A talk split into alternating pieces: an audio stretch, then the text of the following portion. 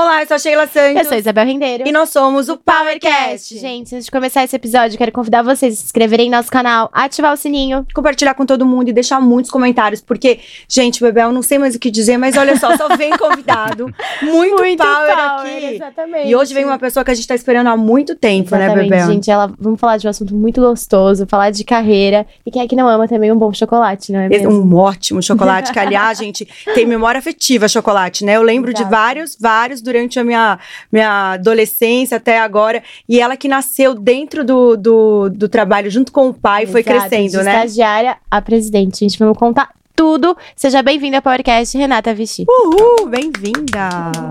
Oi, Bebel, tudo bem? Sheila, muito prazer. Obrigada. Tô super contente, que bom que deu certo, né? A gente tá ensaiando aqui esse bate-papo. Tenho certeza que vai ser um bate-papo muito doce, muito gostoso, com muitas histórias incríveis e inspiradoras para quem tá começando a empreender é, e também para aqueles que já estão aí, né, numa- na estrada há algum tempo. Vai ser muito gostoso bater esse papo com vocês hoje. Que Ah, a gente tá super animada. Posso começar, Bebel? Claro, eu tenho pode. mil curiosidades. Pode mandar. Rê, é, você começou, eu imagino que tem, tem empreendedores dentro de casa, né? Pai e mãe empreendedores. Você é, cresceu nesse universo. Como foi para você entrar numa empresa familiar? Olha, foi um desafio e tanto, porque eu tenho realmente esse privilégio. Eu brinco sempre que o privilégio é do tamanho da responsabilidade, né? Todo mundo olha às vezes pelo viés do privilégio, mas ele traz, sem dúvida nenhuma, uma carga muito grande de responsabilidade.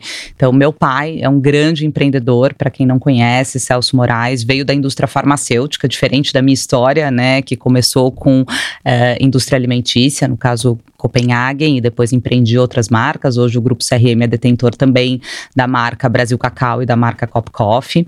É, e meu pai veio da indústria farmacêutica com marcas muito conhecidas também, com grande elo emocional, Uhum. é, de grandes histórias, marcas como Maracugina, Fluviral, Atroveran, Apracur, Pantene, imagina, Conhece são tudo. marcas né, que todos conhecem, mas um grande empreendedor da indústria farmacêutica. É, mas ele tinha um lado, ainda tem, né, um lado comercial muito forte, né? Então, empreendedor, eu tive o privilégio de, durante muitos anos, né, na minha infância, é, ver o meu pai com esse apetite que o empreendedor costuma ter. Ele é um voraz comprador de marcas, ele acredita muito na força das marcas, como se faz essa grande arquitetura de pegar marcas fortes e potencializar com estratégias, principalmente quando a gente olha e tem um entendimento claro sobre o comportamento do consumidor.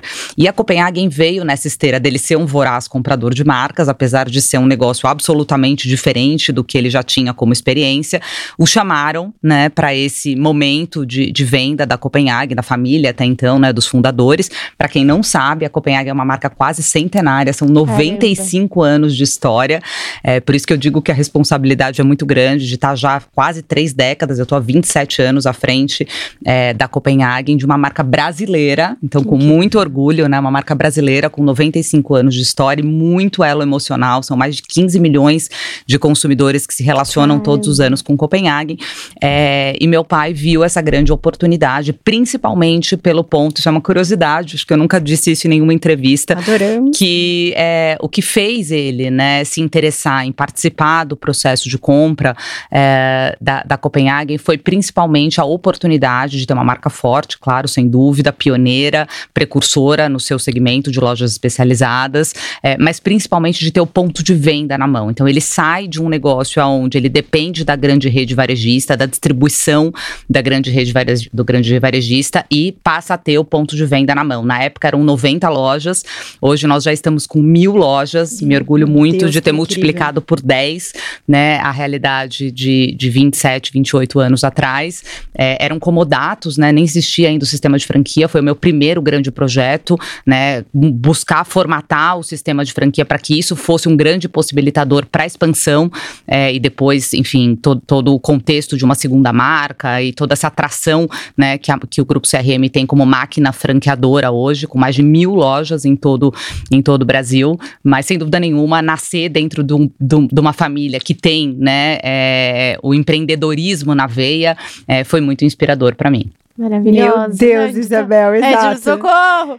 Eu tenho uma, uma dúvida, né? É, Você que foi responsável até por esse crescimento, esse boom, o, que- a que, que você atribui, assim, o que, que você acha que você implementou lá dentro que fez ter esse crescimento tão expressivo, né? Essa diferença Porque você estava lá dentro, o que, que você acha que foi? Sem dúvida, é, eu acho que eu tive uma grande oportunidade e soube fazer um bom uso dessa oportunidade, porque na época, é, meu pai estava começando, né, com a Copenhague, eu me lembro como se fosse hoje, assim, do meu primeiro dia, né, de, de, de, de, de escritório, é, a Copenhagen era do tamanho de um produto do laboratório Virtus, a gente faturava na época 30, 35 milhões de reais, hoje a gente já ultrapassa 1.7 bi de faturamento, então foi realmente um crescimento exponencial do qual eu pude participar do dia 1 até é, os dias atuais, e eu acho que a grande virada de chave, né, a grande força motriz foi sem dúvida nenhuma eu ter vislumbrado a possibilidade de é, estabelecer uma marca muito forte, como é a marca Copenhagen, porém dentro de uma escalabilidade, né? Ou seja, formatar o sistema de franquias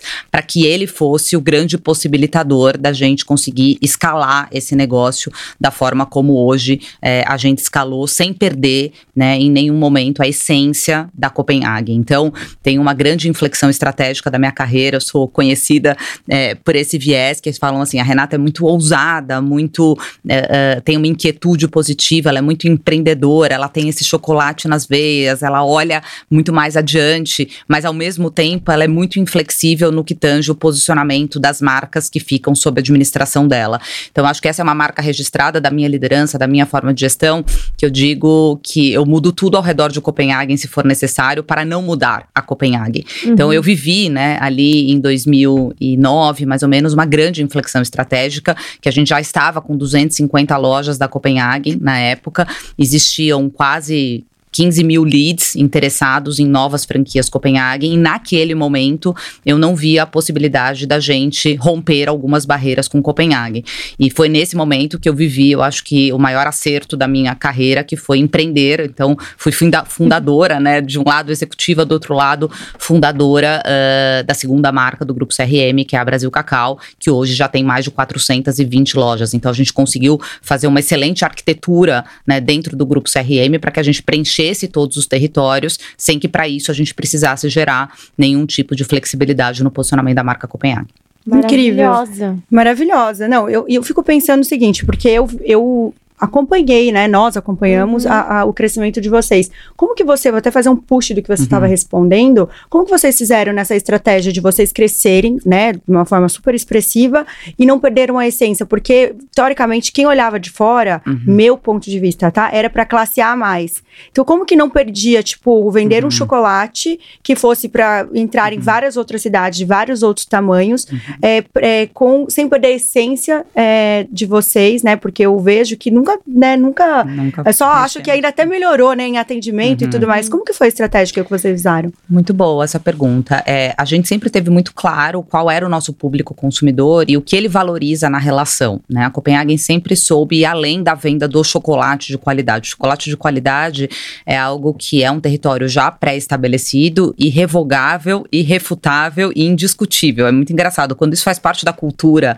né, e é algo tão forte, tão soberano, a gente nem discute, já é default para gente que né, oferecer um chocolate de altíssima qualidade ao nosso público consumidor é, é um princípio da marca, né? O que a gente conseguiu trazer como grande possibilitador sem perder é, o, o, posicionamento da marca foi acompanhar os movimentos de mercado. Então, conforme o mercado ia crescendo, novos shoppings, novos centros, cidades pioneiras que até então não tinham Copenhague, a gente começou a ir para interior, se desafiar a sair dos shoppings e para as ruas, onde tinha classe A, B, né? Ou seja, público consumidor que que demandava da marca e a gente conseguiu ir equalizando isso com um bom parque industrial, com know-how de franquia, com todo um processo do programa de excelência, com padronizações, para que a gente conseguisse o digital, né, nos últimos dois anos, hoje o digital já representa 25% do faturamento do nosso negócio.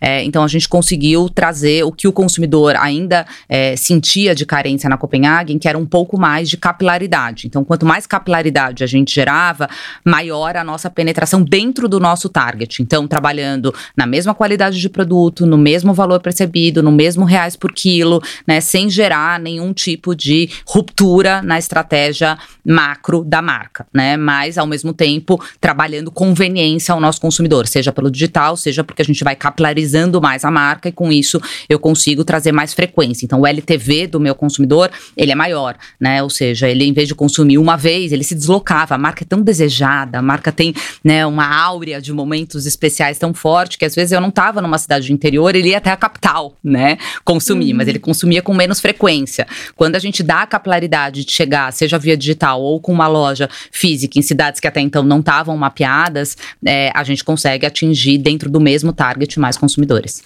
Maravilhosa. Maravilhosa. E falando em experiência do cliente, quais vocês acham que são as, os maiores diferenciais, falando do grupo em si, que vocês oferecem para trazer o cliente para perto nessas experiências? Que eu lembro que tinha fidelidade, não sei se ainda tem, Sim. mas o cartãozinho. Eu tinha também. Até o próprio café, né? Não sei se são todas uhum. que têm o café, mas a maior parte tem. É, uhum. Até para quem tá começando um negócio né, nesse setor de alimento, tipo, o que, que a uhum. pessoa pode trazer para trazer essa experiência junto? Era um cartão black, nós não somos, era? É, nós somos o cliente preferencial do Cop Club, né? O nosso Cop Club, são mais de 3 milhões de Cop Clubbers hoje, então é, hoje é uma grande vertente de crescimento, é, foi um grande aliado também no período da pandemia, porque nós conhecemos o nosso cliente, então a gente consegue trabalhar de uma forma que é isso que traz a aura especial de Copenhague de uma maneira muito humanizada, né? A gente sabe quem é a Bebel, a gente sabe o que ela gosta, a gente sabe o que levar de oferta personalizada, não existe é, um tratamento massificado, né? Uhum. Existe um tratamento individualizado e muito humanizado, porque a gente conhece a fundo a nossa base dos heavy users, dos clientes mais frequentes da marca. Então, hoje, eu posso dizer para vocês aqui, é, com toda certeza, que, sem dúvida nenhuma, a nossa estratégia de CRM, ou seja, de fidelização, foi muito precursora. Gostei de ver vocês trazendo aqui nessa coisa. Ah, lembrava do cartãozinho. Imagina que na época não se falava, né? É. É, foi a minha tese, pra vocês terem ideia. Era como isso diferente. era precursor, né? É, foi a minha tese, não, não entregando a minha idade aqui, mas já, já passei dos 40. Mas, assim, foi a minha tese de TCC. Então, vocês imaginam, né, como nós fomos precursores naquele momento, falando de 20, 25 anos atrás, a gente trazer um programa de CRM que começou com cliente preferencial, evoluiu, né, hoje para o Cop Club. Hoje nós temos uma equipe inteira dedicada e aficionada pela experiência do consumidor. O café também, né, sem dúvida nenhuma, foi um caminho muito disruptivo da marca, porque quando você traz a cafeteria, você gera também uma frequência maior, né? Eu não como chocolate todos os dias, claro que com Soul Good, vou contar esse capítulo da história. Vocês podem, olha que boa notícia, estamos aqui no começo da nossa conversa, já tô dando spoiler que pode comer chocolate. Se alguém me perguntar, Obrigada. a pergunta que vão fazer para mim é essa, né? Pode comer chocolate todos os dias? Pode comer chocolate todos os dias. É, mas o café, sem dúvida nenhuma, é um outro momento da jornada do consumidor, né? O café duas, três vezes por dia. Quantos cafezinhos vocês tomam por dia? Vários. Se você trabalha dentro de um shopping, se você está dentro de um centro empresarial onde tem Copenhague, você consegue, sem dúvida nenhuma, oferecer é, mais oportunidades de ponto de contato. E a gente eleva o ticket médio, que é o que a gente chama de cross-sell, né? Eu vendo o chocolate, o cookie, o presente que eu tenho que comprar para um aniversário no momento que ele está comprando também o, o café. Então foi uma estratégia muito interessante, tanto de cross-sell como de upsell, ou seja, a gente conseguir crescer o ticket médio do nosso consumidor, agregando uhum. nesse momento da jornada do café e ele fica mais tempo na loja, né? Então a gente pensou muito na arquitetura das lojas, a área de comodato junto aos shoppings, as mesas, as cadeiras, uhum. o Wi-Fi gratuito. Então tudo isso é uma forma de gerar experiências bastante positivas e fazer com que o cliente permaneça mais tempo nas nossas lojas. Não, a gente é super consumidora da super. marca, né? Há anos. Eu quero fazer uma pergunta sobre produto. Vocês têm, pro... a gente está falando de uma empresa centenária, né? Que é perigoso fazer essas perguntas. Mas em questão de produto, tipo, Inha Benta. Eu sou a louca da Inha Benta. Sempre amei. Tipo, uhum. como que vocês fazem para desenvolver produtos? Que vocês devem ter. Vocês têm produtos, né, que estão lá uhum. na, a vida inteira e que vocês lançam. Como que como é feita essa experiência? De lançamento Ai, de produto? Olha, eu adorei essa pergunta. São poucos os podcasts que trazem um pouco desse viés aí de, de produto. E eu adoro falar sobre esse tema, porque é, da mesma forma como tem ali, né, aquela frase emblemática que me define muito sobre a minha inquietude positiva de ser ousada e inflexível ao mesmo tempo, tem é, uma aspas minha aqui que eu acho que define e classifica muito bem a resposta para essa tua pergunta, que eu digo assim, nós como precursores que somos, né, imagina quanto tempo não existiu o hábito de se consumir dentro de uma uma loja especializada, onde você tem uma oferta muito maior, um atendimento diferenciado, tipos de chocolate completamente diferentes, né? Existia o chocolate, o consumo de chocolate no varejo, né? As barras eram as barras e os bombons, era isso que se existia de uhum. chocolate. Aí, lá em 1928, Dona Ana e seu Davi Copenhagen começaram a introduzir essa cultura, porque é uma mudança de hábito do consumidor, né? Ir a uma loja especializada, ter o chocolate como presente, usar o chocolate dentro de ocasiões especiais. É, e então eu entendo que a Copenhague ela faz parte parte da cultura do brasileiro nesse sentido de educar, né, o brasileiro a uhum. buscar uma boutique de chocolate. Então, qual que é a minha missão? A minha missão é traga novidades, porque você é o precursor. Então, a área de inovação tem que ser uma área pujante, mas não mexa na minha benta. Então, como essa é a frase, né? É, é, é arrepiada. Inclusive, né? eu mexo na minha mente é, também, que eu sou meu, é, é o meu isso, favorito. Né? Então, tem, tem, inclusive, se vocês forem hoje lá, né, dentro do, do escritório CRM, tem essa aspas minha, né, dizendo: traga novidades, nós somos precursores, não pode vir pela mão de outro, tem que vir pela mão da Copenhague. Nós temos 100 anos de tradição, as pessoas dão credibilidade a gente. Então, quando pensa-se, né, seja numa mudança disruptiva de hábito de consumo, ou num sabor novo, numa apresentação diferente, não pode vir pela mão de outro, tem que vir. Então, é, é, eu brinco que nós somos uma senhora startup, são 100 anos, mas nós somos uma senhora startup de 95 anos. Então, a nossa área de R&D, que é a área de produto e desenvolvimento, pesquisa e desenvolvimento, é, é responsável hoje por trazer novidades e tendências. A gente faz muitas visitas a feiras internacionais, tem uma equipe 100% focada, trade, marketing, produto, R&D, para que 15% do nosso portfólio seja é, reciclado anualmente, é uma taxa altíssima, né? Então, a gente traz muitas inovações, principalmente nos sazonais, Páscoa, Natal, Dia das Mães, Dia dos Namorados. É, a gente faz realmente grandes mudanças no portfólio, ao mesmo tempo que a gente guarda as sete chaves e é imutável o sensorial dos nossos grandes clássicos. Então, em Abenta é um deles, mas a gente tem aqui clássicos como Língua de Gato, que é o nosso Big adoro. Hero, né? Adoro. O produto mais vendido na Copenhagen. Lá já tinha Cherry Brand. Cherry Brand é um bombom feito à mão. Também. Chumbinho. É um bombom feito passando tudo, né? Vocês são fãs mesmo, hein? Eu já tô fazendo um checklist aqui. É, mas, por exemplo, o Sherry Brand, é legal contar isso, né? Uma curiosidade para quem tá nos ouvindo. Ao mesmo tempo que a gente tem linhas de alta escala, como trufas, tablets, é uma fábrica state of the art, extremamente moderna, com equipamentos incríveis, a gente preserva, preserva a artesania desses produtos clássicos. Então, tentando aqui se transportar, se teletransportar para a fábrica, imaginem que um bombom Sherry leva de 7 a 10 dias para ser feito cada bombom. Porque as meninas fazem, eu tô vendo a carinha aqui da audiência. é, é, as meninas, tanto que quando a gente apresenta o processo, é lindo. A nossa campanha gente. de Páscoa contou um pouco dos bastidores. Foi uma campanha super humanizada que trouxe isso, né? Como é feito laço a laço na mão dentro da, da fábrica, né? Como que as nossas artesãs, a gente chama inclusive elas, né? As nossas meninas da fábrica de artesãs, porque são salas especiais dentro de uma fábrica super moderna, né? Com equipamentos Ai, de altíssimo. Deixa a Bel gravar lá. Então, podem ir, estão convidadíssimos. Gente, e as meninas pincelam literalmente o sherry, assim, tomando cuidado na experiência do consumidor. Olha que incrível esse exemplo do sherry. Então, quem conhece o bombom de cereja da Copenhagen, que é um grande, grande clássico, vocês sabem que ao morder o bombom, você tem uma camada muito fininha para que você não precise fazer muita força e ao mesmo tempo uma camada um pouco mais rígida e grossa para que o licor não escorra. Que maravilhoso. Então a gente tem esse cuidado, por exemplo, de fazer na mão, não tem equipamento que reproduza isso, dois banhos na parte de baixo para que ele fique mais rígido e um banho na parte de cima. E aí elas pincelam com a colher para que a gente tenha aquele detalhe da decoração, embalam um a um na mão. As cerejas que são do Chile, importadas do Chile, ficam maceradas por quase sete dias. Então, enfim, são processos lindos artesanais que a gente consegue preservar e hoje levar para 600 lojas. É um grande desafio. Das mil lojas do Grupo CRM, 600 são lojas Copenhague. E a gente consegue levar o mesmo bombom cherry na mesma qualidade até Manaus, até, enfim, todos os estados brasileiros. A Copenhague hoje está presente em todos os estados brasileiros. Que incrível. Maravilhosa. Não, ela tá, vai falando, nós, incrível, é. incrível, incrível. Porque primeiro a gente, vamos saber, olha, tem uma... Curiosidades. muitas curiosidades. Muita curiosidade. E a fábrica é a mesma para todas as marcas ou são diferentes? Como que vocês separam isso? É a mesma fábrica, um grande parque industrial em Extrema, localizado aqui no sul de Minas. É, são linhas de algumas linhas de produção produzem Copenhagen e Brasil Cacau, outras são só dedicadas, como por exemplo a, a sala do Sherry Brand é dedicada exclusivamente a Copenhagen, é, com receitas diferentes, processos diferentes, mas dentro do mesmo parque fabril. E aí, qual que foi o seu maior desafio para criar essa nova marca, para que ela se diferenciasse da Copenhagen?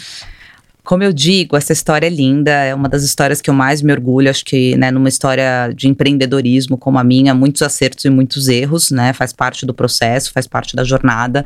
Mas se eu pudesse contar para Renata de 15 anos atrás, né? Brasil Cacau completa 15 anos agora, é, e tivesse aí o, o, o, poder de olhar à frente, né? E saber o que ia dar certo, o que não ia dar certo, eu repetiria, sem dúvida nenhuma, essa grande equação, porque eu acho que foi o maior acerto é, da minha carreira executiva, sem dúvida nenhuma, foi empreender a marca Brasil Cacau.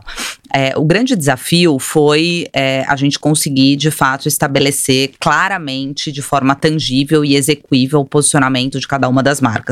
Brasil Cacau nasce com um propósito lindo, né, de ser a marca de todo brasileiro. Putz, assim, é uma marca inclusiva, uma marca super democrática, uma marca divertida, jovem, irreverente, que fala com um tom de voz completamente distinto, que traz brasilidade, né, nos seus produtos, nas suas fórmulas, no colorido das suas lojas, né? Então a gente tem uma marca realmente hoje com um posicionamento muito claro, muito bem definido, o que amplia muito a possibilidade, por isso chama-se Brasil, Brasil Cacau, porque a gente quer chegar realmente em todos os cantinhos desse Brasil. Ela já começou lá atrás, né, com um mapeamento de oportunidades de expansão diferente do que a gente tinha de Copenhague. Então, a gente já começou a entrar na época onde ainda não tinha essa oportunidade de Copenhague em cidades menores, de 50, 100, 200 mil habitantes, né? Copenhague mais focada nas grandes capitais, muito mais lojas de rua do que de shopping. Copenhague, o inverso, tinha mais lojas de shopping do que de rua. Agora a gente está fazendo uma expansão com oportunidades de lojas de rua.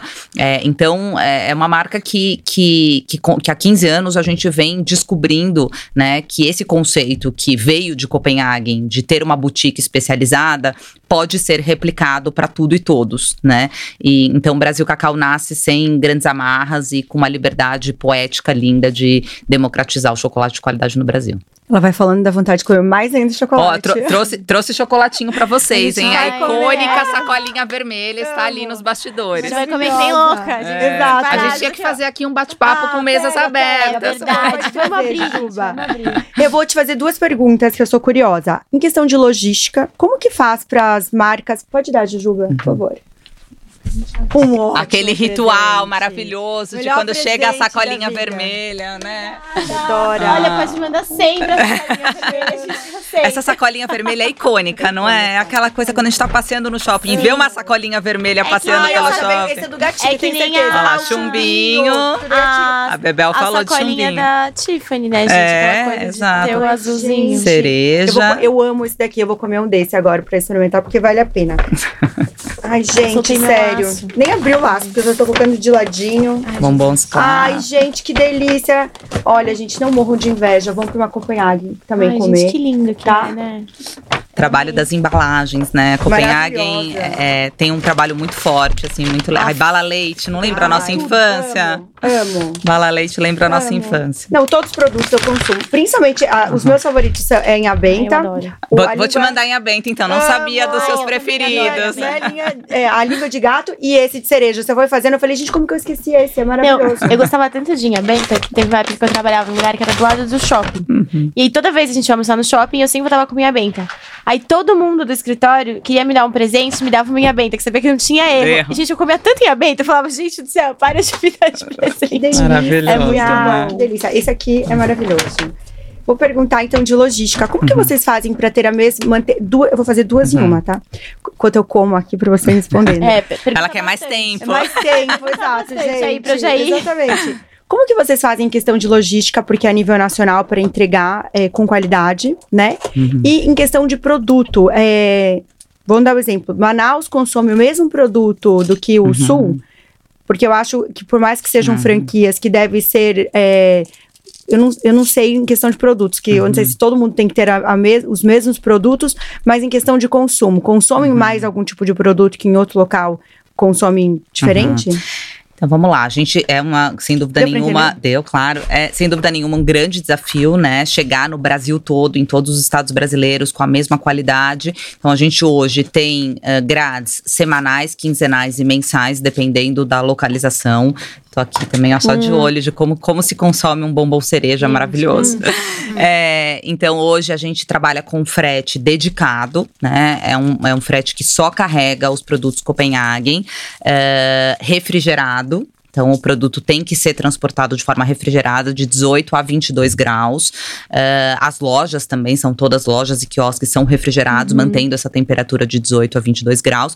E a gente tem um portfólio hoje que trafega entre 150 e 200 SKUs fixos, uh, mais 70 uh, SKUs que entram nos sazonais, Páscoa e Natal, coleções, como eu disse, com muita inovação nessas datas sazonais. Então, o franqueado, dentro do programa de excelência, ele pode trabalhar dentro de um range de até 90% do portfólio obrigatório, né? É, e aí ele faz essa, essa na verdade, uh, curadoria, a gente junto com a nossa consultoria ajuda ele é, dentro das especificidades da região, né? Ah, assim, sempre os clássicos, curva AB, você vai encontrar em qualquer loja, né? Os clássicos, os principais presentes, são produtos cookies, a cafeteria, são produtos que permeiam o Brasil todo, e aí dentro desse portfólio mais ampliado de até 200 SKUs, o franqueado tem uma margem de 5 a 10% que ele pode é, não trabalhar com alguns SKUs, dado a especificidade de alguma região. Que legal. É, uma curiosidade, como que funciona o processo de precificação dos chocolates, assim?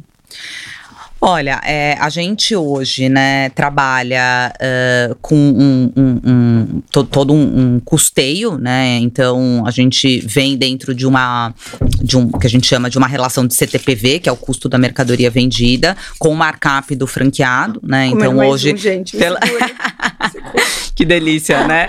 É, então a gente busca sempre essa competitividade, né? De trabalhar os itens de presente aproximadamente no mesmo reais por quilo, algo em torno de 250 a 300 reais o quilo do chocolate na categoria de presenteáveis e autoconsumo. A gente vem ganhando muito uh, um, um, um, mercado, né, ganhando muito share em autoconsumo. Então, não sei se vocês que são super aficionadas, já vi que sim, a resposta é sim, mas vocês devem ter reparado que nas lojas Copenhague, além da grande presença do café, cookies, produtos de balcão, é aquela ilha que a gente chama de ilha Mil Delícias, né, o nome daquela categoria que são os bombons avulsos que a gente vende sim. por por gramatura, né, 100 gramas uhum. ou por uhum. unidade, tem ganhado uma grande relevância, já representa cerca de 12 a 15% do nosso é. faturamento. E linhas uh, novas, que eu disse que eu ia contar para vocês o segredo de poder comer chocolate todos os dias. Por exemplo, a linha Soul Good, né, uma plataforma de saudabilidade lançada, acho que foi uma também das grandes é, investidas minhas que, que foram muito bem sucedidas. Em 2019, eu criei a plataforma de saudabilidade com esse objetivo de dar acesso dentro da É, a quem busca um lifestyle mais equilibrado ou quem tem dietas restritivas, né? Nós temos hoje muitos intolerantes à lactose, uhum. celíacos, diabéticos que não consomem chocolate, né? Então, como trazer a indulgência, nós demoramos muito para chegar nessa formulação é, de como trazer a indulgência de poder consumir um chocolate verdadeiramente clean label. Por favor, atenção aos rótulos, pessoal, né? Tem muitos chocolates por aí é, que se apresentam como clean label e não são. Os nossos chocolates da linha Soul Good só levam ingredientes naturais, inclusive adoçantes é, não artificiais. Legal. É uma linha 100% focada para quem tem intolerância à lactose, para quem não pode ter consumo de açúcar adicionado. É um chocolate incrível, maravilhoso. Então, a sua língua de gato preferida, mas também na versão é, é, Soul Good. E com isso, a gente consegue, com pequenas doses, Nossa. ir adicionando né, a rotina do chocolate dentro do hábito do do brasileiro, né? Então, eu, por exemplo, sou uma pessoa, é, falando um pouquinho da minha vida pessoal aqui, né? É, muito ligada à saúde, eu pratico atividade física, sou atleta, faço dois treinos por dia, tenho uma alimentação saudável, muito equilibrada, e eu consumo chocolate aos finais de semana, porque, claro, que eu me rendo à grande indulgência de uma minha benta deliciosa. A gente Delícia. pode, tudo com equilíbrio a gente pode fazer, mas eu sentia falta de colocar o chocolate com alta concentração de cacau na minha dieta é, de todos os dias, né? Então, hoje eu consumo, prescrito pela minha nutricionista, de 20 a 30 gramas de chocolate Soul Good todos os dias com uma fonte de gordura boa, né? A gordura do cacau é uma gordura muito boa, né? Então, da mesma forma como a gente adiciona na dieta o abacate, é, a castanha, a gente pode adicionar o cacau 70% sem açúcar, que é a proposta da linha Soul Good. Maravilhosa. Já que você deu um presente pra gente, a gente também quer te presentear. Ah, obrigada. Quer te dar aqui esse vinho super especial brasileiro Olha, também. Maravilhoso. Esse é um rótulo autoral do 067 Vinhos. Maravilhoso. Eles são produtores, distribuidores, importadores e exportadores de vinho. Esse é o rótulo autoral, eles são lá de Campo Grande, é homenagem ao salto da piraputanga, que é um peixinho que salta uhum. para comer uma frutinha. Espero vamos, que você vamos aproveitar esse presente simbólico maravilhoso para brindar a loja Mil, né, do Ah, Grupo CRM. Olha que máximo. Bebel, amei ganhar Ai, esse vinho e eu já vou aproveitar para combinar o vinho com chocolate, porque dá pra gente fazer harmonizações incríveis para celebrar a nossa recém-inaugurada flagship. Ai, maravilhosa. É, uma loja linda, estão convidadíssimas. Já temos vários programas aqui, né? Fábrica, fazer flagship, venda, degustação adorei. de produtos, enfim. Mas inauguramos agora, no dia 26 de maio, uma loja linda na Rua dos Pinheiros, uma Ai, super demais. flag, Que como se lindo. fosse um lab de Copenhagen, com todo o storytelling, de toda a história da marca. Tá linda a Ai, loja. que então, quem está aqui nos ouvindo, um programa legal para final de convite. semana, né? Fica o con- convite, porque a. Rua dos Pinheiros é super badalada para família como um todo. Então, a gente acabou de inaugurar foi a loja Mil do Grupo CRM. Parabéns. Estamos muito parabéns. Que. Fora que Pinheiros tá com, tá com vários restaurantes legais. A gente tava falando sobre isso esses Vários, dias, né? vários. Eu, é, eu sou suspeita. Eu adoro. E amo aqui bairro. perto do estúdio É ainda. pertinho, não, a gente vai verdade. super. Já tá- Parabéns, viu? Porque mil lojas não é pra qualquer um, né, Bebel? Exatamente. Não é E qualquer finalizar aqui, gente, enquanto a gente tá falando de 067, tá nos melhores shoppings do Brasil, nos melhores aeroportos. E vocês podem clicar aqui no QR Code enquanto vocês estão assistindo, entrega pra todo o Brasil. Vou falar de um assunto que eu sou apaixonada, que é Fale. franquias. Bora. Como que é organizar, eh, né? Estamos falando de nível nacional para falar de franquias. Como que é feito? Eh, tem, eh, você estava falando que para Copenhague tem eh, habitantes, mínimo de habitantes. Como que vocês fazem para as pessoas entrarem nisso? O- Cada uma tem vida própria dentro da empresa, tipo, ou tem todo um, um- uma, uma, uma organização, um planejamento a ser Tem que seguido? ter, não, tem que ter. é, assim, a pauta de expansão é a pauta mais quente do grupo CRM. É, hoje, a gente vem numa esteira de muita aceleração. O ano de 2022, nós inauguramos 135 Uau. lojas das mil. é, e esse ano de 2023 serão 220 Uau. novas lojas. Então, a gente vem realmente em passos muito acelerados e muito estruturados para se ter uma franquia Copenhagen ou uma franquia Brasil Cacau. Então a gente conta com o apoio de grandes consultorias, como por exemplo Bain Company, que fez um trabalho do Full Potential olhando para cinco anos da nossa companhia. Então existem muitas lojas Copenhagen, aproximadamente mais 600 lojas mapeadas para que a gente faça essa expansão ao longo dos próximos três a cinco anos eh, e mais de mil oportunidades aí para Brasil Cacau. Então é uma conjuntura de fatores, né? Não é só o número de habitantes, mas é principalmente o potencial eh, de consumo de cada uma das cidades, adensamento de concorrência, eh, marcas sinérgicas, polos geradores de tráfego. Então, uma série de, de, de características que definem qual é o ponto ideal. Nesse momento que a gente sabe qual é a cidade e o ponto ideal, a gente já chega naquela inteligência de recomendar para que o candidato, o lead eh, interessado numa franquia possa fazer uma prospecção ativa naquele CEP, ou seja, na região, né, no alfinete, como a gente chama ali, onde a gente marca o mapa, que é, eh, na verdade, o grande entregável desse trabalho junto às consultorias de expansão especializadas, eh, a gente pede para que quem tiver interesse faça o cadastro no site do Grupo CRM, seja na marca Copenhagen ou Brasil Cacau, então copenhagen.com.br ou brasilcacau.com.br. Tem uma página lá, uma landing page, seja um franqueado, já tem informações preliminares que vocês vão entender como funciona o processo, investimento inicial, quais são as regiões que estão abertas. Só que a gente valoriza muito porque isso faz parte da cultura do Grupo CRM, essa presença e essa proximidade, principalmente no momento que o franqueado tem interesse de colocar muitas vezes até o investimento de uma vida toda para ser um franqueado. Nosso primeiro cliente é o franqueado. A gente tem uma cultura muito focada, né, realmente em presença e proximidade com o nosso primeiro cliente, que são os nossos franqueados. Então a gente chama esses que se cadastram e passam pela pré-qualificação no nosso site para uma reunião e nessa reunião a gente apresenta o nosso modelo de franquias eh, e aí direciona um consultor dedicado daquela regional para que possa apoiá-lo na busca, prospecção do ponto. Depois isso vem para um processo interno super rígido, que é um comitê do qual eu participo toda semana e todo o meu time, os diretores de unidade de negócio, onde a gente faz a validação dos pontos e dos candidatos. E aí, quando ele é aprovado pelo comitê de expansão, segue para o processo de implantação. Que incrível. Maravilhosa. É, a Copenhagen é uma marca forte, né? Muito Mas estabelecida. pensando em franquia, como que Uhum. vocês trabalham? Vocês têm fundo de marketing? É regional? Cada franquia pode fazer a Uhum. sua propaganda, digamos assim? Porque a marca já é muito conhecida, Uhum. né? Não precisa de grandes coisas. Mas até pensando no geral, para todo mundo que tá escutando a Uhum. gente, qual que é a melhor forma de trabalhar com a questão do marketing para uma franquia? Não, ah, então eu vou, eu vou fazer uma deixa na sua pergunta, tá, Bebel? Vocês fizeram é, algumas é, influenciadoras, Silva Braz, algumas pessoas super conhecidas Uhum. nesse mesmo push. Como é que foi, né? Escolher Pra essas selecionar, pessoas. elas É. tinham que ser. é, eu ia falar mundial. Elas tinham que ser nacional, ou às Uhum. vezes vocês pe- vocês pegam cada uma pra uma região. É, o marketing é algo muito ativo. A gente faz um investimento de aproximadamente 50 a 60 milhões de reais por ano de investimento Incrível. em publicidade, o Grupo CRM.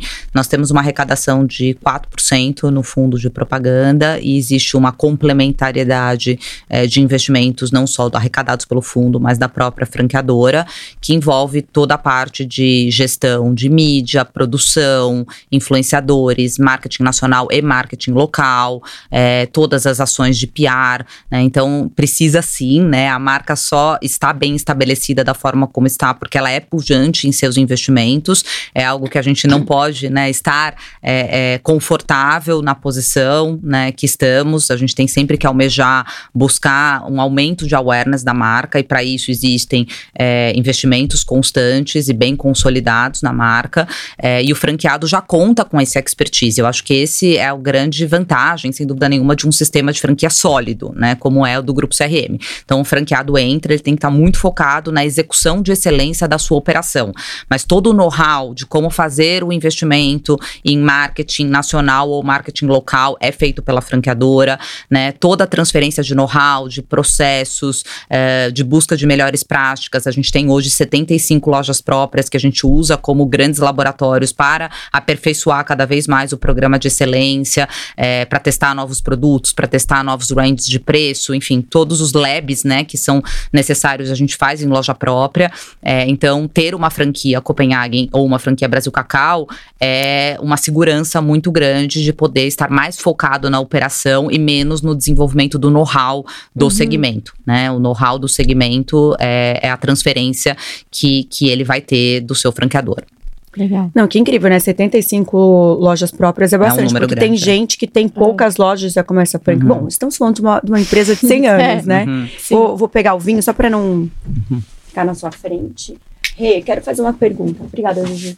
Quais são os maiores desafios hoje de empreender nessa parte é, que você tem várias, várias coisas, né? Várias, por mais que a gente tá falando, ah, tá falando de chocolate, mas são várias Uhum. empresas dentro de uma empresa.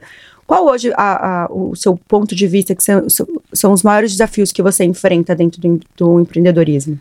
Olha, eu falo isso com muita segurança. é, eu acho que essas três décadas operando varejo e varejo de franquias é completa. As pessoas, às vezes, né, é, conversando com muitos amigos que eu admiro muito tal, e, e eles falam: Puxa, mas eu tenho tanta experiência em varejo. E aí eu pergunto: Mas você, já operou varejo de franquias? Porque é, um- é um grau de complexidade diferente, né? Você está lidando com um sonho de muitas e muitas pessoas, né? É, então, eu diria para você, sem medo aqui de, de titubear, que talvez o ponto de maior sucesso nessa trajetória de muitas nuances é, foi a grande disciplina que eu emprego, né? Apesar de ter um lado muito forte do empreendedorismo que me move, eu sou uma pessoa extremamente disciplinada. E eu valorizo muito a constância, né? O foco, o entendimento claro de que a gente não pode abrir muito o leque, né? E ter muitas distrações. O empreendedor costuma ter muitas distrações. Então eu brinco que eu sou uma empreendedora muito ousada no sentido de propor grandes inflexões estratégicas, ser muito criativa, mas ao mesmo tempo eu tenho uma disciplina. Minha mãe brincava quando era pequena, né? É, ela brincava assim, Renata, se é que é possível, você consegue ser germanicamente britânica. Eu tô mega curiosa de saber o que signo Ah, que ela né? é, você é, Rê. Eu sou escorpião. Ah, igual eu, adoro. Eu sou escorpião, mas assim, eu sou sagaz, né? Eu acho que tem é, duas vertentes muito, cla- muito claras na minha trajetória. A disciplina, né? Sem dúvida nenhuma, o esporte sempre me puxou muito pra disciplina, então sou uma pessoa muito, muito focada mesmo. Eu poucas distrações.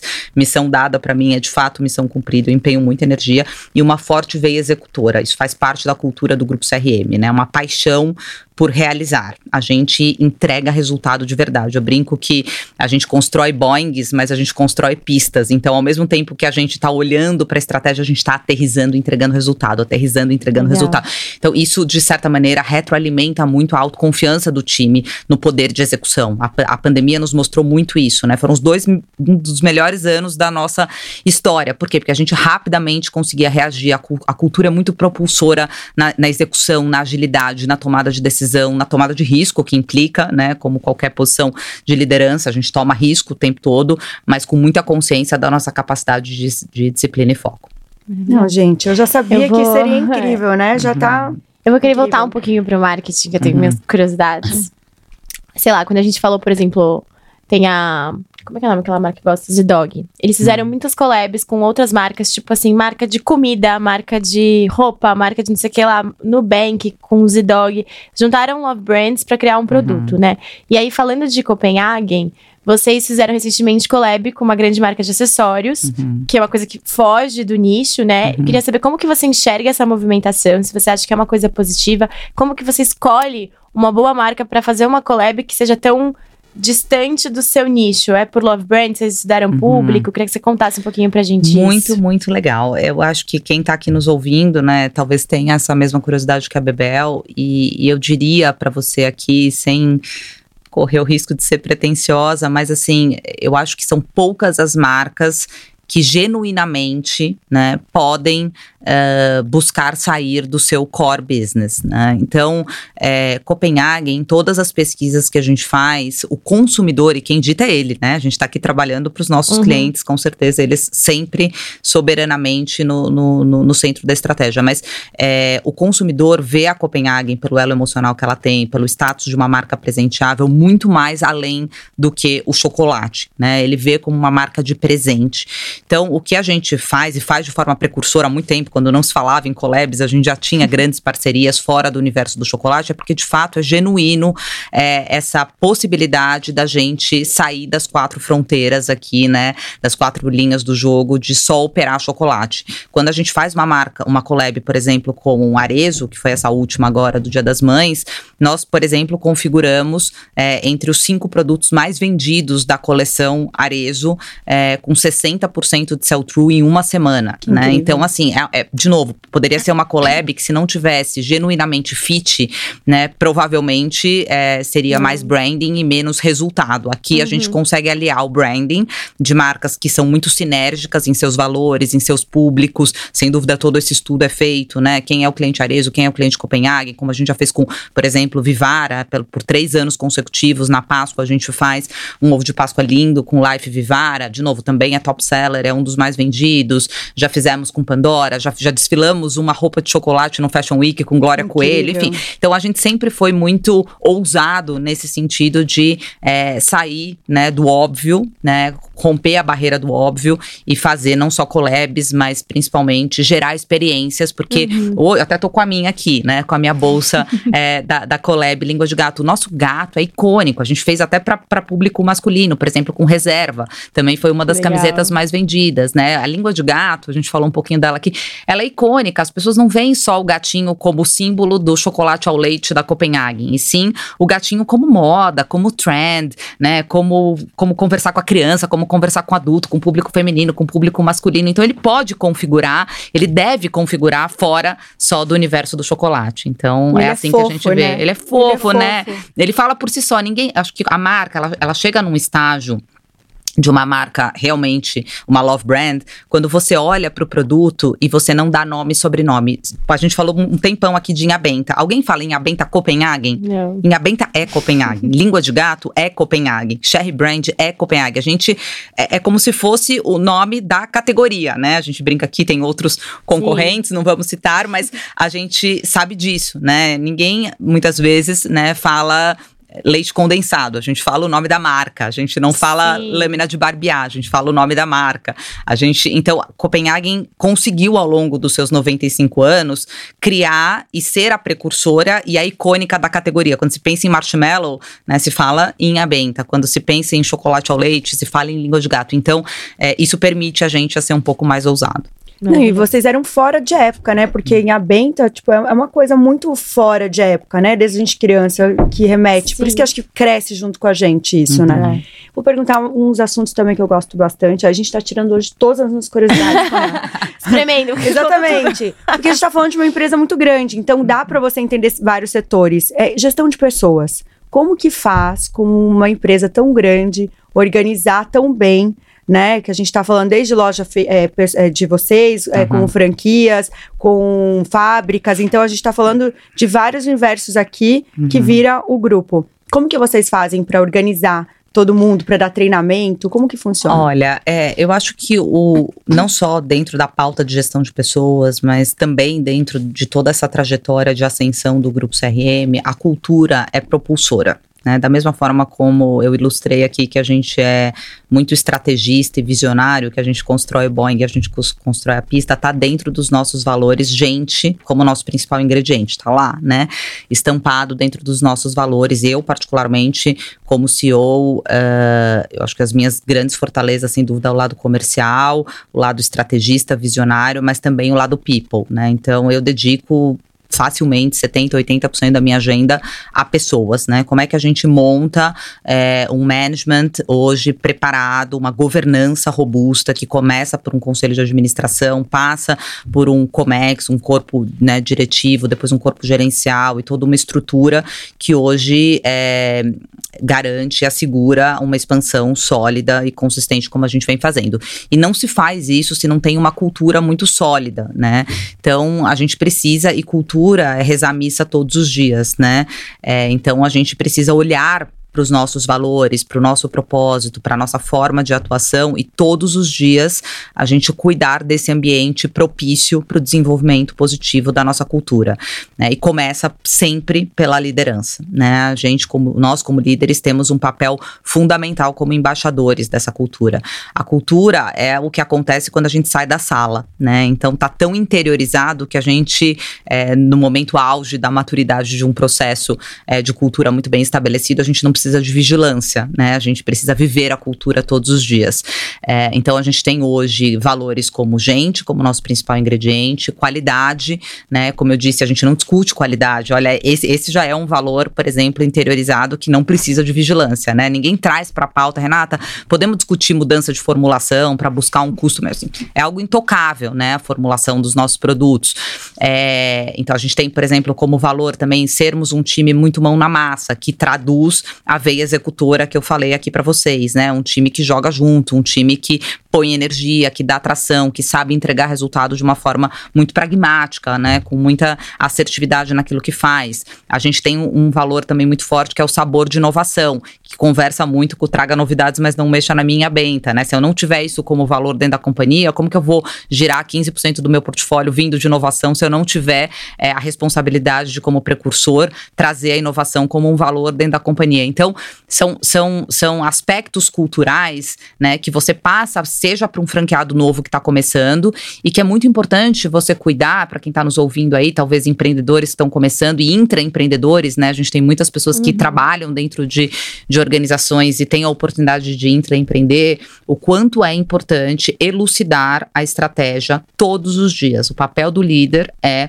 contar a estratégia de forma clara todos os dias, né? Ah, mas tá claro, já alinhei na primeira reunião do mês aqui que a gente tinha que perseguir esse resultado. Você tá falando todo dia, você tá acompanhando o teu time, você tem rituais e artefatos da sua cultura. Então, por exemplo, no grupo CRM, eu tenho como rotina dois artefatos é, que fazem parte do meu mês, que é o café e prosa e o bate-papo com a CEO. Então, café e prosa é um momento onde eu recebo os novos colaboradores do grupo CRM para um café. É, então, todo mundo que entra na companhia, de analista a diretor, tem a oportunidade de ouvir de mim o que é a cultura da organização, o que a gente preza, a nossa história, a minha história. Eu posso conhecer a história de quem está entrando, qual é o objetivo. Então, todo mês eu dedico duas horas da minha agenda para o café e prosa. É, o, o bate-papo com a CEO é um ritual de divulgação de resultado, né? Então, apesar de nós não sermos uma SA, é, a gente já tem uma governança muito robusta que me permite todos os meses compartilhar com todo o nosso público de stakeholders eh, os nossos principais resultados. Então, abrimos as lojas que estavam programadas, batemos a meta de sellout, batemos a meta de sell-in, entregamos, inclusive, os aspectos de rituais de cultura que a gente se programou em fazer dentro do nosso projeto, que é a pauta do projeto Evoluir. Então, é um momento muito legal, super esperado. A gente traz o um momento reconhecer, onde eu trago cases que são fabricados pelos nossos colaboradores, seja de loja, seja de fábrica, são públicos, como você disse, é uma grande complexidade, porque nós somos uma vertical de negócio. A gente tem hoje 1.800 colaboradores, é. né? Uma empresa enorme, quase 2 mil colaboradores. Um ponto aqui, estamos numa, numa, numa, numa sala com muitas mulheres poderosas. com muito orgulho, eu falo que hoje 65% do quadro de colaboradores do Grupo CRM são mulheres. incrível, né? gente. Né? É, é a minha parte de contribuição aqui para uma sociedade que busca um pouquinho mais. A gente sabe que ainda é um caminho longo pela frente, mas um pouquinho mais de equidade. Infelizmente, o que a gente vê é, dentro da realidade de outras companhias é de 25% a 30%, inclusive no C-Level e conselho de administração. E hoje o Grupo CRM acho que é uma grande referência aí, com 65% é, de mulheres representando essa grande potência que é o Grupo CRM. Então são rituais, artefatos da nossa cultura que faz com que a gente consiga avançar de forma consistente para chegar em todos os stakeholders da nossa organização. Não, Renata, é absurda. Obrigada Ela por é tudo absurda, isso. Porque é, exatamente. É isso, é esse seu papel que já muda uma coisinha que vai uhum. inspirar outras pessoas a também. É o nosso papel, a gente tem que fazer um pouquinho, né? Um pouquinho cada dia. Exatamente. Exat... É, a gente vai fazer um quadro novo com você. Hum. Cobaia, cobaia. É a primeira vez, cobaia. Não, a gente já fez, a gente já fez, mas é. é um quadro novo. É que assim, pra gente é sempre novo porque a gente não sabe o que tem aqui também. Entendi. É, você sorteia uma pergunta pra você. E você, é, lê a, pergunta. Oremos. Oremos, oremos. Oremos que nas é. últimas oremos. polêmicas. Ai, ai, ai, ai, ai, ai. Vamos escolher Pelo bem aqui. De vamos lá, vamos lá. vamos lá. Qual objeto você sempre perde? Isso é fácil, né? O famoso celular. Celular. Eu ainda não me rendi a usar a cordinha. Eu sei que muita gente usa aquela cordinha, mas, gente, o meu celular, eu fico atrás dele o dia todo. O é dia todo atrás do É o que eu mais uso e é o que eu mais perco. É, adorei, gente. Claro. Que a gente leva para todo lugar. Por isso que a gente perde, entendeu? É, exatamente. Vai pra sala, leva pra sala. Vai pro quarto, leva pro quarto. Aí a gente se movimenta, sai de uma reunião, entra numa reunião, deixa numa sala, deixa na outra. Nunca sei onde tá meu celular. É muito louco. Queria mais uma, bebê. Eu também. Mais, mais uma. Mais uma Essa foi light, foi né? Light. Essa foi light. Podia ser chave também. E no meu peguei caso. duas. É. Vamos ver, vamos Pode ver. Vai. Direita ou esquerda? Tanto faz. Ouve. Tchau, tchau, vamos lá. Nossa, essa é grande, hein, gente? Olha, vamos lá. que estratégias de marketing você utilizou para divulgar o seu negócio? Falamos bastante hoje, né, sobre isso. Eu acho que principalmente é, não tem uma fórmula mágica de uma única estratégia. É, o que eu deixo aqui, talvez, de, de recomendação é a importância de entendimento do teu público consumidor. Então, a estratégia de CRM, para mim, é a mais vencedora, porque aí você não dá um tiro de canhão para acertar passarinho, uhum. né? Você conhece o teu cliente, então você consegue consegue ir de forma mais segmentada. Vou trazer alguns dados aqui só para comprovar um pouco dessa tese. Então, por exemplo, é uma, a nossa taxa de conversão no personal shopper, que é quando eu conheço o nosso consumidor e vou direto e falo com a Bebel de forma humanizada, gira em torno de 8%, é uma taxa altíssima de conversão. Enquanto, por exemplo, uma taxa de conversão de uma mídia orgânica varia entre 1 e 1,3%. Então, olha a importância da gente trabalhar dentro de estratégias mais personalizadas mais uhum. humanizadas. Então, não tem uma única estratégia, a gente precisa olhar o composto 360, é importante preencher, né, não deixar lacunas, olhar um plano robusto com vários canais, mix de meios, mas se eu tivesse que elencar aqui a principal, acho que a estratégia de CRM é a mais assertiva e que dá o melhor ROI, com certeza. Maravilhosa. Incrível. Muito bom. Vamos para as powers, Bebel. Passamos bem, sobreviveu. Sobrevivemos. Você quer deixar a pergunta para ela agora? Vamos fazer de power. Tá bom. Pode ser? Tá bom. É, a gente tem esse quadro que são as powers, são perguntinhas mais rápidas. E a gente vai começar é, com a pergunta do último convidado, ah. que ele deixou para você. Deixa eu só abrir aqui. É o Rodrigo Albuquerque, da Petland. Hum. Peraí. Vou por aqui. Só você pôr play. Eu posso falar que foi ele? Pode, pode, pode, você pode tudo. Bom, estou participando aqui de um quadro também novo. Uh, e o Rodrigo Albuquerque, é, admiro muito seu trabalho, Rodrigo da Petland me deixou uma pergunta. Então vamos ver qual foi a pergunta aqui que ele me fez. Olá, Renata, sou o Rodrigo da Petland, estou aqui no Powercast gravando com as meninas e me pediram fazer uma pergunta para você. É, pensei bastante e hum, queria perguntar alguma coisa. Queria que você me contasse alguma, algum projeto que não deu certo aí no grupo Copenhague. Eu tenho vários aqui que a gente tentou, mas não era hora, como por exemplo, a gente criou um plano de saúde para pet, meu negócio é pet, né? Uma rede de pet shops de bairro. E só que não era hora ainda, então acabou tirando meu foco, acabou tendo dificuldade para pegar atração e a gente voltou atrás, tirou da tomada, vai retomar esse projeto ou não, acho que vai mais para frente. Então queria saber o que que algum projeto que não deu certo. A gente costuma falar só das coisas que deram certo, né? Então queria entender o que que não funcionou aí para você. Prazer. Tchau, tchau. Muito legal. Falamos de muitos êxitos, né, aqui hoje, e eu concordo com o Rodrigo. Adoro aprender com os nossos percalços aí da vida, aquilo que não deu certo. A gente sempre tira ótimos aprendizados disso. E eu sempre brinco também aqui que um dia me perguntaram assim, né, se você, se você fosse uma advogada, você seria uma advogada de acusação? Nunca tinha parado para pensar, uma advogada de defesa. E aí, uma rodada, todo mundo ali no warm-up fazendo e tal. Eu falei assim, eu acho que eu seria uma advogada de defesa. Nossa, mas de defesa? Por quê? Eu falei, porque é sempre mais complexo. Eu adoro complexidade. A gente está aqui para realmente resolver problemas complexos. Então, é no erro que a gente aprende. Acho que um do, dos, talvez, dos insucessos que nós tivemos, que foi muito difícil, é, foi nós também tivemos a marca Dantop, é, que é uma marca de classe né, é, é, CD voltada para o varejo, e aí a gente desviou a atenção né, do modelo que a gente faz muito bem, né, que está muito consolidado, que é o modelo de franquias e lojas próprias, e nos aventuramos aí para o varejo, né, com uma marca muito forte, sem dúvida, uma marca fortíssima, é, tem um grande potencial, mas exigia né, da companhia uma principalmente uma estrutura de vendas completamente diferente, né? A gente opera hoje dentro de um modelo de sell-in, sell-out com canal próprio, né? Então, quando você vai, é um pouco daquela experiência que meu pai teve lá atrás, né, com a indústria farmacêutica, que é positivar os seus produtos é, no grande varejo, né? E isso exige, sem dúvida nenhuma, uma máquina e uma força de vendas completamente diferente do que o sistema de franquias exige.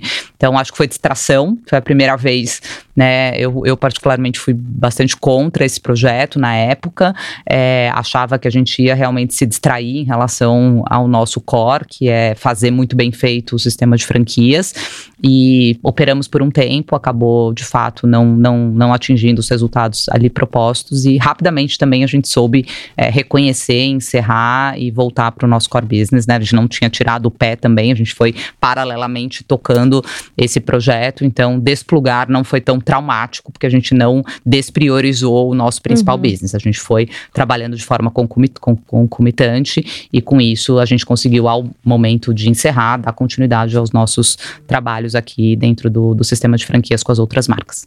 Maravilhosa. Sei. Boa. A Rê sempre explica tão certinho, é, né? Ela é muito, muito certinho, exato. Tem ninguém aqui, todo mundo vai amar, ninguém não vai deixar de, de entender. Exato.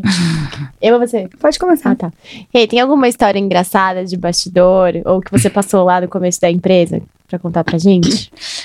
Olha, é, eu comecei muito jovem, né? A gente acabou não falando muito aqui da minha trajetória, mas eu comecei com 16 anos é, por muito iniciativa novinha. própria, o que eu falo muito para os jovens. Eu tenho um filho de 16 anos é, e eu falo muito isso sobre como inspirar gera, essa nova geração, né, a ser mais proativa, né? Eu sinto que essa geração nova, que é a coisa muito num imediatismo, a gente constrói, né? Tem muito trabalho, aqui tem 27 anos de muito trabalho para a gente ter construído toda essa evolução. Então, mas é claro, passei por situações, né? Não acho que é engraçado, porque eu acho que é um ponto que a gente tem que tratar com muito cuidado, mas o fato de ser mulher, o fato de ser jovem, né? O fato de vocês falam que eu me coloco muito bem, tenho uma boa comunicação, né? Isso sempre foi, né, um, uma grande característica minha, enfim, eu sempre tive muita facilidade com oratória, com como me comunicar, então chamava atenção, né? Eu entrava nas reuniões já ali com um, um pouco mais tarde, ali com, sei lá, 25 anos, já com cargos de liderança, já era diretora comercial de um, de um, de um grupo grande de franquias tal, e tinha um pouco daqueles olhares, né? É a Renata, né? Então tinha uma reunião, é, ah, vamos tratar isso com a diretora comercial da Copenhague, aí chegava a Renata, né, com 25 anos ali, com toda uma segurança em tratar algumas pautas. E passei algumas situações do tipo, a Renata vai chegar, né? A Renata já chegou, né? Ah, você é assistente da Renata, ela tá chegando, né? Coisas do tipo, é, e que a gente, eu fui vencendo, trazendo muito resultado, sendo bastante pragmática nas minhas entregas, mas passei sim por algumas, alguns, alguns perrengues ali, né? No, no começo da minha trajetória. Que incrível você estar tá aqui, Renata, realmente, porque é uma coisa que a gente bate muito na tecla, uhum. né? Tanto mulheres passando por aqui, a gente sabe uhum. Que nosso canal é para equilibrar tudo sempre, mas eh, a importância, né, de, de ter isso e a gente contar que independente que todo mundo passa. Né? Exatamente. Uhum. E que não deveria, né? Sim. Uhum. Que não deveria. Até vou, vou fazer esse push, porque a gente pergunta como é ter sócios, como é, e você vem de uma empresa uhum. familiar. Já passou por alguns entrevistados aqui, né, de empresas é, que são grandes e que também têm anos, né, de, de sucessores. Como foi para você? É, começou como estagiária desde novinha, passar qual foi a, o momento mais importante que você viu, de, que você notou que você estava é, dentro da empresa realmente fazendo mudanças como você gostaria que fosse?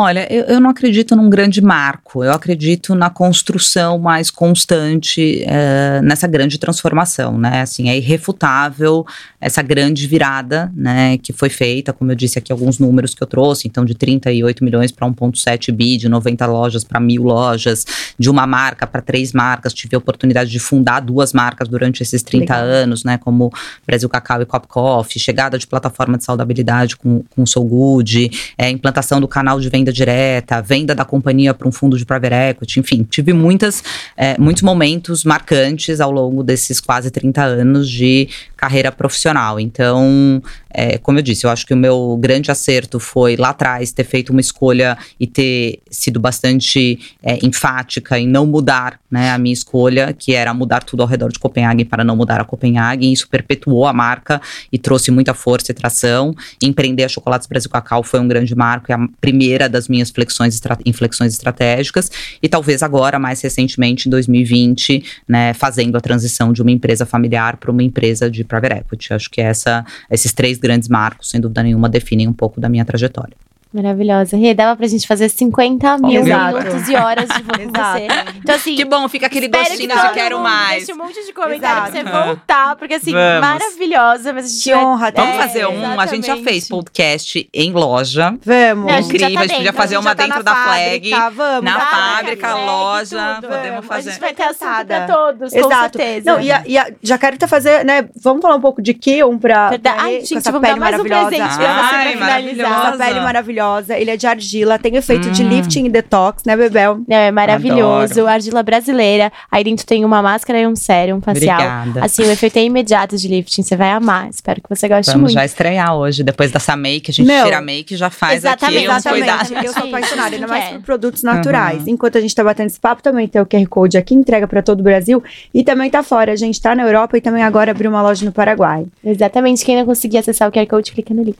Exato. Rê, foi demais ter Muito você aqui. E a gente queria que você deixasse suas redes sociais, das marcas, onde encontrar, tudo que você quiser deixar de contato. A gente vai também passar escrito, mas se você puder falar. Legal.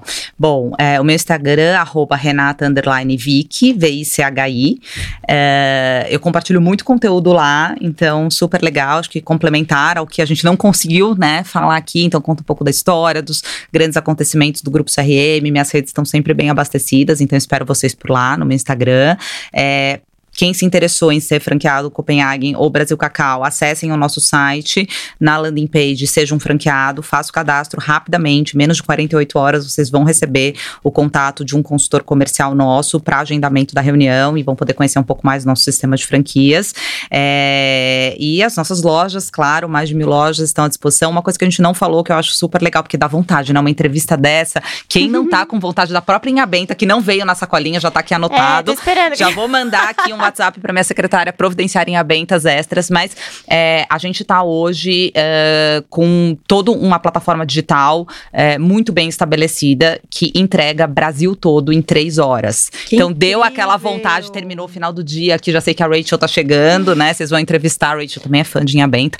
É, então deu aquela vontadezinha, quem tá aqui nos ouvindo, acesse o app da Copenhagen, é, e a gente entrega em todo o Brasil em até três horas ou Nossa. same day delivery. Então, o nosso e-commerce omnichannel realmente é um grande diferencial. A gente está conseguindo chegar rapidamente a todos os nossos Copenhagen lovers para suprir, porque chocolate é indulgência, né, gente? Ninguém É. quer comprar para receber daqui uma semana. A gente quer Exato. comprar para receber hora. rapidinho, Exato. consumir. E também estamos presentes no iFood. Então, se quiser em 40 minutos, iFood. Se quiser, depende da. Vamos lá, né? Vamos, vamos A dosar necessidade. a, a necessidade. 40 minutos temos iFood ou pelo app Copenhagen até 3 horas ou same day Não, delivery. eu ia perguntar na parte gente, digital como foi. Você falou até que representava 25%, né? Que Isso. incrível. Incrível. Que dinâmica incrível. Parabéns. Obrigada, é- meninas. Vocês são fãs, admiráveis. Mais muito bom. fãs ainda, né, Bebel? Não, muito fã. Você vai ter que voltar. Exato. Vamos voltar, eu já tá- na rede social também. Não foi suficiente uma hora, Não, gente. não. Temos muita história pra Não. contar. Tem que ser uma hora por década, então Por temos que fazer mais dois. Já exato, foram exatamente. três décadas, pelo menos isso, mais dois. Exatamente. Uma por década. a gente tem ela de novo. Gente, muito obrigada por vocês estarem aqui. Não se esqueçam de se inscrever em nosso canal. Ativar o sininho, mandar o episódio pra todo mundo, deixar vários comentários que a revolta. Obrigada, gente. Um beijo.